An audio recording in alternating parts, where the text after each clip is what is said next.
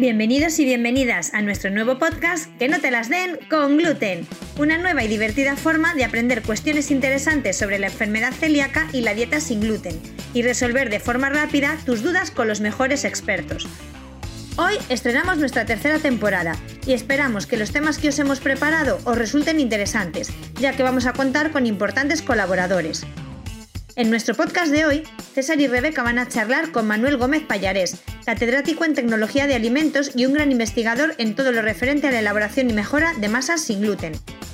Manuel nos ha acompañado en muchos de nuestros proyectos y en nuestro podcast de hoy va a contarnos qué es el gluten y cuál es su utilidad, ya que a lo largo de nuestros programas anteriores lo hemos mencionado en muchas ocasiones y hoy es frecuente escuchar la palabra gluten por todas partes. Pero, ¿sabemos realmente qué es y para qué sirve? Nos lo cuenta todo Manuel. Quédate con nosotros y aprende de nuestro experto.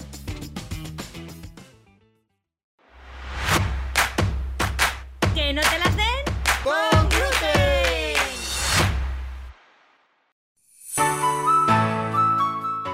Bienvenidos a un nuevo episodio de nuestra serie de podcast. Hoy vamos a hablar sobre esta proteína que tanto daño hace a las personas celíacas, que no es otra que el gluten. Buenas tardes, César. Hola, Rebeca.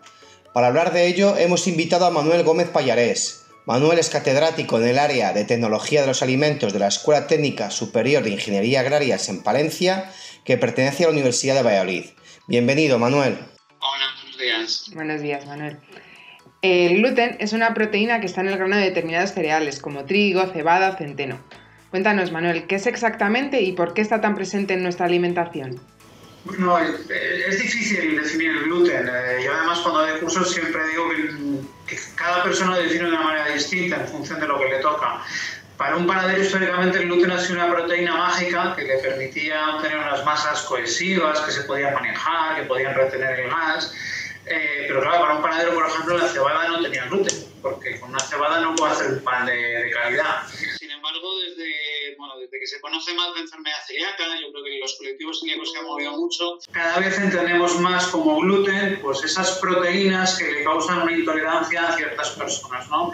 Y eso está basado en una secuencia de aminoácidos que tienen esas proteínas. Por tanto, el gluten lo podríamos definir como, como, unas proteínas que están presentes en algunos cereales como el trigo, la cebada, el centeno, en sus híbridos como el triticale o el tritordium, en los, en los trigos antiguos, aunque tengan otros nombres también siguen siendo trigo, y que ya digo que causan una intolerancia a los pacientes celíacos.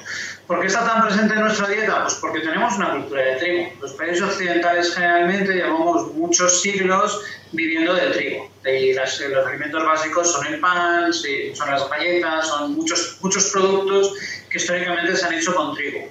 Como del trigo también podemos, esas harinas podemos usarlas para espesar, podemos usarla para mil cosas. Eh, eh, al final lo, lo, hemos metido en todo. Sí que es verdad que para muchas aplicaciones en las que usa el trigo podríamos utilizar otros cereales, otros almidones y poco a poco se está intentando revertir esta situación para que productos que pudieran ser aptos para los enfermos celíacos lo puedan ser. Pero bueno, el trigo también es, un, es una harina que es barata y es bastante atractiva para los fabricantes, entonces bueno, es, es normal que nos, nos, lo encontremos en muchos sitios por esa cultura y por eso de que lo usamos diariamente o lo hemos usado diariamente. Hay materias primas que tradicionalmente estaban prohibidas para las personas celíacas, eh, como la avena o el almidón de trigo, pero que actualmente sí que se están utilizando para, para los productos ahora sin gluten que están en el mercado. Eh, ¿Qué nos puedes contar al respecto? Sí, bueno, a ver, en principio son materias primas que, a ver, que no deberían de llevar gluten, ¿vale? Entonces, eh, el almidón, lo que es almidón no lleva gluten. Almidón se obtiene tras un proceso para separarlo de la proteína. Si ese proceso no es perfecto, puede tener una contaminación de proteína y ya le puede causar un problema al celíaco. Con la avena ha pasado un poco parecido. La avena tradicionalmente pues, no se ha cuidado lo que se debería y es muy fácil que haya contaminación. De hecho, en España tenemos tres fabricantes de, harina de avena y a, a, día de hoy lo que yo sé es que son fabricantes que son fabricantes de harina de avena y de otras harinas y por tanto en el mismo proceso se contamina la harina de avena con restos de gluten de procedentes del, trigo ¿no? o de otros cereales. A ver, ha habido una especie de prohibición o de reticencias a usar esos tipos de productos porque mmm, las fábricas no funcionaban como funcionan hoy en día. Los, los uh, controles no eran los que tenemos hoy en día. Entonces, yo creo que ha sido más una prevención que otra cosa. Y una falta de conocimiento también. A medida que conocemos más, a medida que los sistemas de control de calidad del gluten han mejorado, de que la limpieza en las fábricas y la concienciación de los fabricantes mejora, bueno, yo creo que se ha llegado un momento en que podemos decir que esos productos son seguros para el celíaco siempre y cuando se cumpla una serie de condiciones y sobre todo una ausencia de contaminación cruzada. Eh, hay países muy usuarios o muy eh, consumidores de la avena, por ejemplo Finlandia, que esto ya es el día a día. Hay empresas que se dedican a la producción de productos para celíacos exclusivamente con harina de avena. Entonces, también esa experiencia, el, hecho de que algunas empresas ya lo estén haciendo y hayamos visto que no hay ninguna consecuencia negativa para el colectivo celíaco, es lo que ha animado un poquito a ver un poco más las, las miras y a intentar introducir estos productos que además tienen ventajas. La harina de avena es una harina eh, para muchos productos, mucho organolépticamente es bastante atractiva. Tiene un poquito de grasa, eso mejora la calidad de algunos productos. Nutricionalmente tiene betaglucanos, es más fácil incorporar una integral de avena que de otros cereales. Es decir, son productos interesantes que yo creo que es bueno que los podamos introducir en la dieta del celíaco, siempre y cuando garanticemos, obviamente, que no va a tener ningún Claro, por eso nosotros siempre recomendamos, de hecho, que si consumen este tipo de productos, que lo hagan certificados, por eso, al final son materias primas de riesgo. Sí, sí, sí. Y luego, pues bueno, a veces nos empeñamos en buscar un sustituto para el gluten, pero se ha demostrado que hay muchos productos que tradicionalmente se hacen con harina de trigo, pero el gluten no tiene ninguna función. Entonces se podrían hacer perfectamente con harina de arroz o de maíz sin necesidad de aditivos ni de cambiar fórmulas. ¿Cuáles serían estos productos? En principio el gluten y ya no vamos a hablar desde el punto de vista del celíaco, desde el punto de vista de un panadero, desde el punto de vista bioquímico. Para producir el gluten necesitamos dos cosas, que es agua y proceso mecánico. Nosotros tenemos, cuando hacemos un pan se habla de amasar. Cuando haces un pan para un celíaco muchas veces hablamos casi de batir o de mezclar, porque son unas mucho más líquidas, muchas veces es, distinto. Eh, si pensamos, por ejemplo, en un bizcocho, veis que Estamos hablando de un batido, es un producto muy líquido. Las palas amasadoras o batidoras no encuentran mucha resistencia, ahí no hay trabajo mecánico. Entonces, todos los productos que pensemos que están hechos con masas muy líquidas, ¿vale? Se me ocurre, por ejemplo, una crepe, se me ocurre un gofre, se me ocurre un bizcocho, se me, se me ocurre un barquillo, una pasta de té. Todos estos productos no necesitarían eh, gluten, ¿vale? Muchas galletas tampoco. De hecho, hay muchas galletas que en el, lenguaje galletero se llaman eh, antiaglutinantes. Quiere decir que es, negativo que se forme el gluten. Entonces, lo que se hace en la industria es darle muy poquito trabajo para que no se forme el gluten. Tenemos otro ejemplo que son las masas escaldadas. Por ejemplo, cuando haces un churro, tú echas el agua hirviendo. Cuando estás echando el agua hirviendo, desnaturalizas la proteína. El gluten deja de tener sentido, rompes esa característica que tiene el gluten. Entonces, ya te digo, productos en los que echemos el agua hirviendo, que escaldemos las masas, ¿vale? Productos en los que las masas sean muy líquidas, productos en los que no demos trabajo mecánico porque, porque no, el amasador está muy, muy, muy poquito tiempo.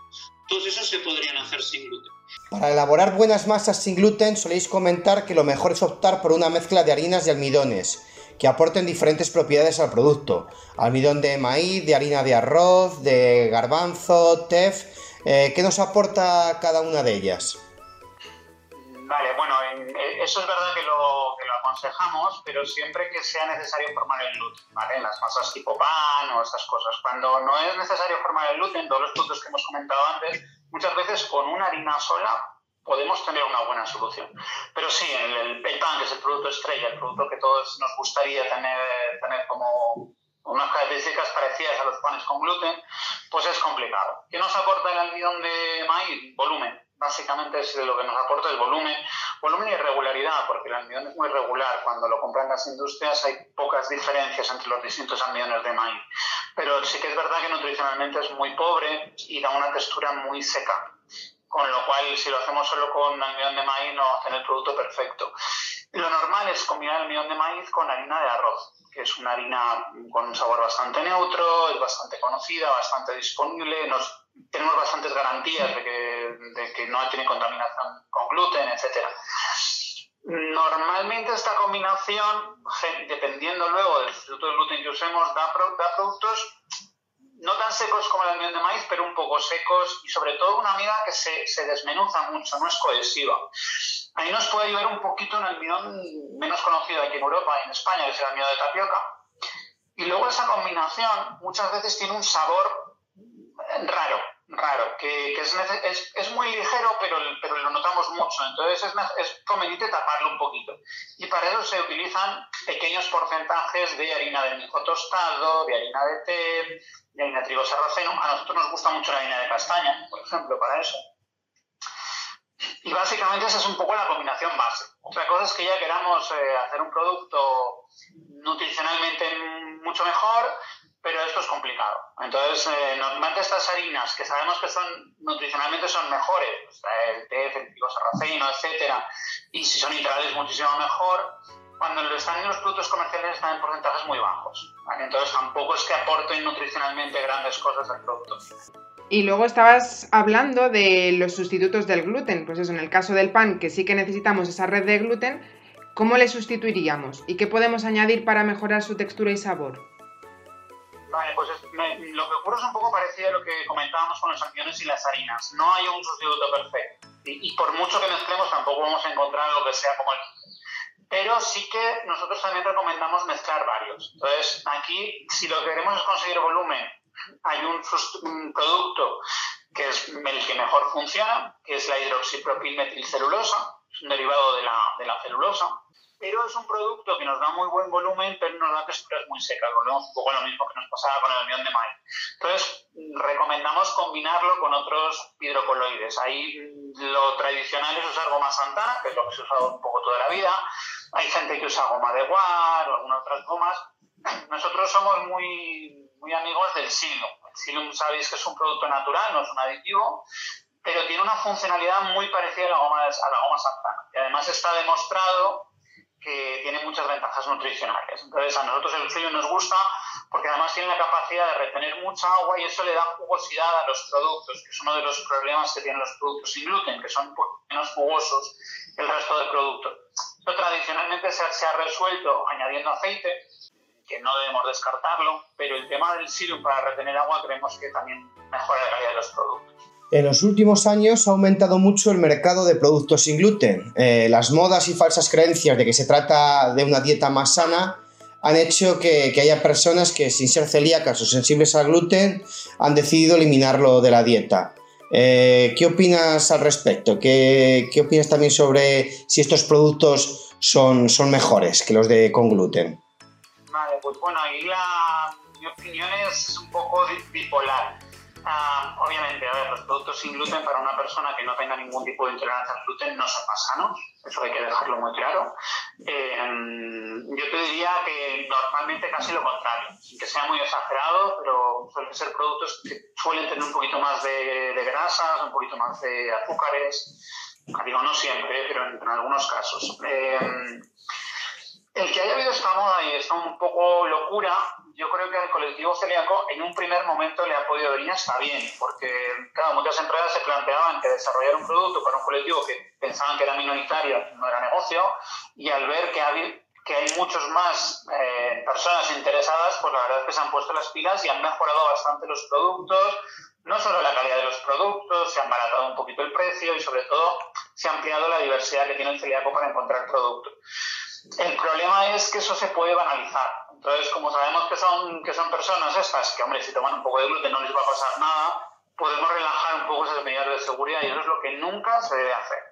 Entonces, los productos eh, que se etiquetan sin gluten y que van a un colectivo de personas que quieren productos sin gluten deben asegurar completamente la ausencia de cualquier traza de gluten o cualquier problema y, y, poquito a poquito también debemos de ir mejorando la calidad nutricional de esos productos.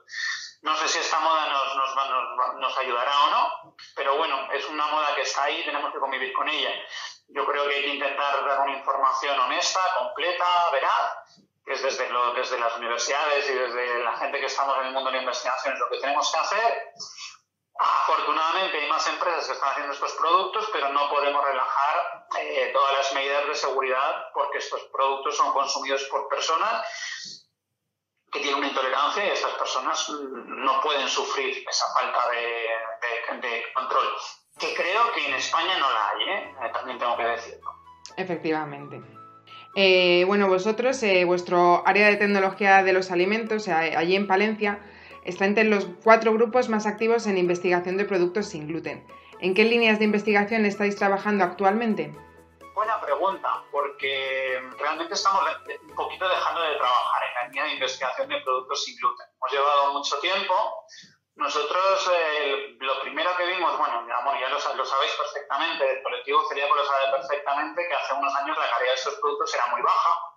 Entonces empezamos a investigar y bueno, descubrimos algunas de las cosas que hemos contado ya, pues eso de que hay muchos productos en los que no hay gluten y se estaban haciendo cosas muy raras para hacer esos productos y son productos que de una manera lógica y normal y sin muchas complicaciones salen de una manera más o menos económica, sin aditivos, etc. En el caso de otros productos como el pan, vimos que se estaban elaborando fundamentalmente con almidón de maíz, que no era la mejor opción, y, con unos... Eh, sustitutos del gluten que tampoco eran los mejores, empezamos a investigar.